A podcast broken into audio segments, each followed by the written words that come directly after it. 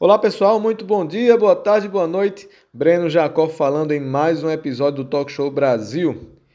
E no episódio 2 da minissérie Racismo, Tati Lear vai trazer reflexão sobre a infância preta invisível aos olhos da nossa sociedade racista. Eu te convido a escutar esse episódio sobre violências invisíveis.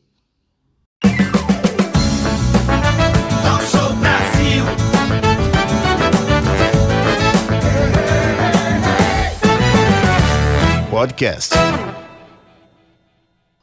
Sabemos que o racismo estrutural explica a condição de marginalização das crianças e jovens negros da convivência social em todas as classes sociais.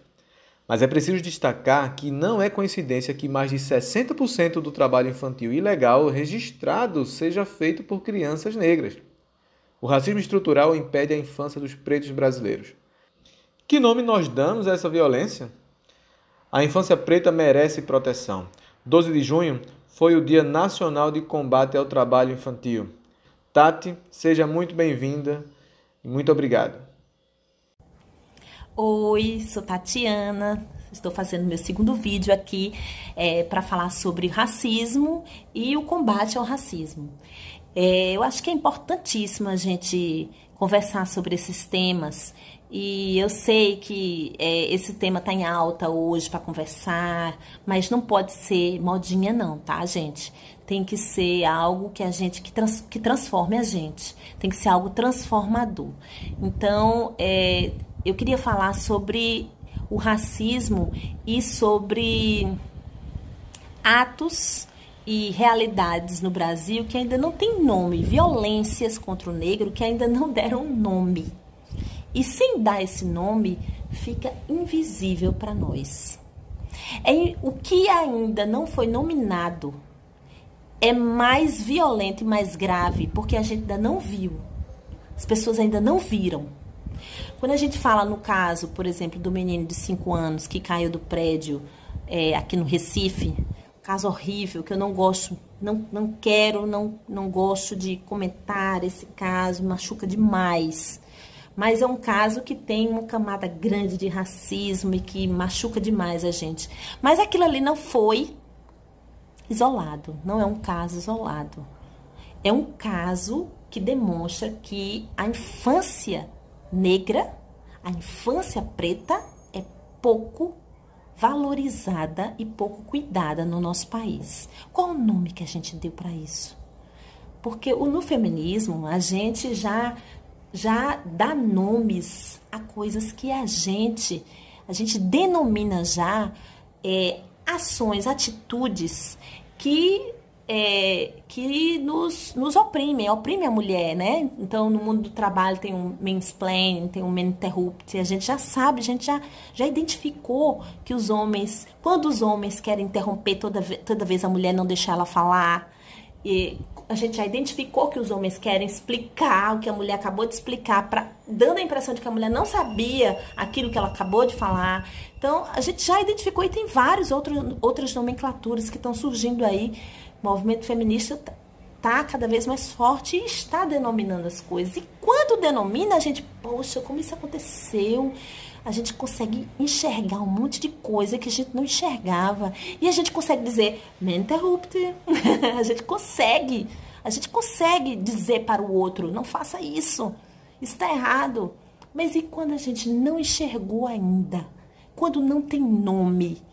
Essa violência, ela é ela é muito dura, muito pesada e só quem é negro sabe da dor que é enfrentar isso. Eu fui recenseadora do IBGE ah, eu ia dizer mil anos atrás, mas eu tenho só 102 anos. Então, eu fui recenseadora do IBGE e quando eu fui recenseadora do IBGE na faculdade, é, eu peguei uma, uma comunidade, uma favela, e eu vi muita criança na rua, muita criança na rua, muita criança sem cuidado nenhum. E não vamos aqui culpar as mulheres, não, certo?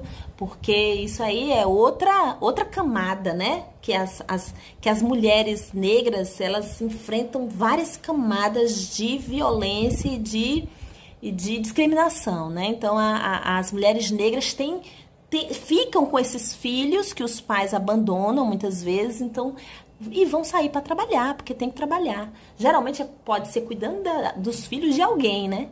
E se elas tiverem dinheiro, elas pagam para deixar alguém cuidando dos filhos dela. E se não tiverem, é, os filhos dela ficam soltos. Porque não tem creche, não tem escola, não tem escola integral, não tem, não, nós não temos uma base sólida de estrutura social para as pessoas mais pobres. Nós não temos, não temos essa base. A gente sabe disso, a sociedade sabe disso. Então, qual o nome que a gente dá para esse descaso com a infância preta? Qual o nome que a gente dá? Né? A gente precisa perceber isso.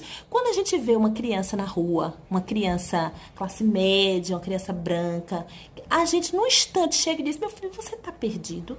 Mas quando a gente vê uma criança preta na rua, mal vestida, ou bem vestida, ou seja, lá o que for, a sociedade já naturalizou que ali é o lugar dela. Ali é o lugar daquela. Tá certo isso, gente? Que viol... qual, qual o nome dessa violência? Qual o nome da violência que se dá ao descaso da infância negra? Porque esse descaso provoca aquilo ali que a gente viu. Provoca aquele tipo de tratamento. Esse descaso que a gente vê, a gente naturalizou. Naturalizamos um descaso com toda uma infância a infância preta é uma infância que é totalmente sem sem amparo. Então, não deixe ser modinha o vidas negras importam. Porque só faz sentido você branco ou você preto dizer que vidas negras importam se você tem uma visão social inclusiva. Porque a inclusão social ela é fundamental no Brasil para a gente discutir o racismo. Porque sem creche, gente, sem escolas boas, sem estrutura de saúde, sem acesso aos, ao mínimo, ao básico, sem saneamento básico, sem moradia, sem a gente conversar sobre esses, todos esses direitos que estão na Constituição como sendo direitos fundamentais, sem esses direitos, a gente não constrói uma sociedade não racista, a gente não constrói. Uma sociedade extremamente desigual, mas desigual principalmente para o negro. Tudo bem, tem brancos lá na favela. Ok, isso aí serve para muita gente dizer: ah, mas tem brancos também. Sim, mas a maioria é preto. A maioria é negro. A maioria que está lá é, é preto, é negro. Quando a gente vai nas empresas que a gente trabalha, nos lugares que a gente visita, faça o teste. Olha, perceba, não tem preto, gente. Os pretos são os que limpam, são os que estão lá para limpar. E os nossos filhos estão vendo isso. A infância branca e a infância negra enxerga que onde é que estão os pretos adultos.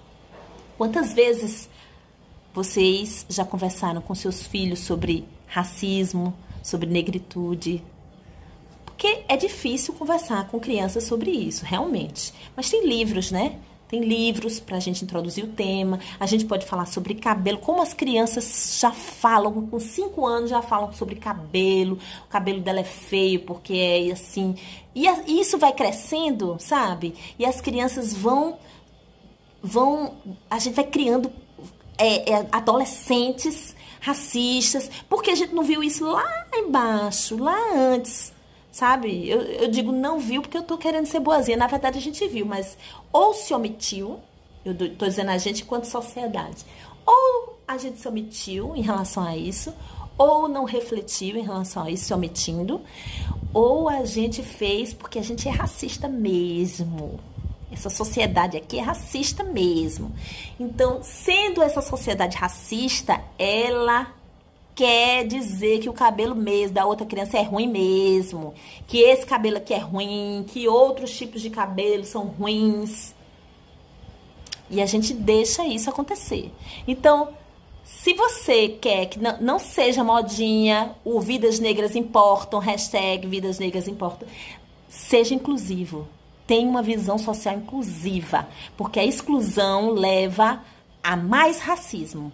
Então, vamos ser coerentes, ok? Conto com vocês em mais reflexões, mais pesquisem mais sobre esses assuntos. A gente precisa realmente mudar posturas e agir. Até a próxima.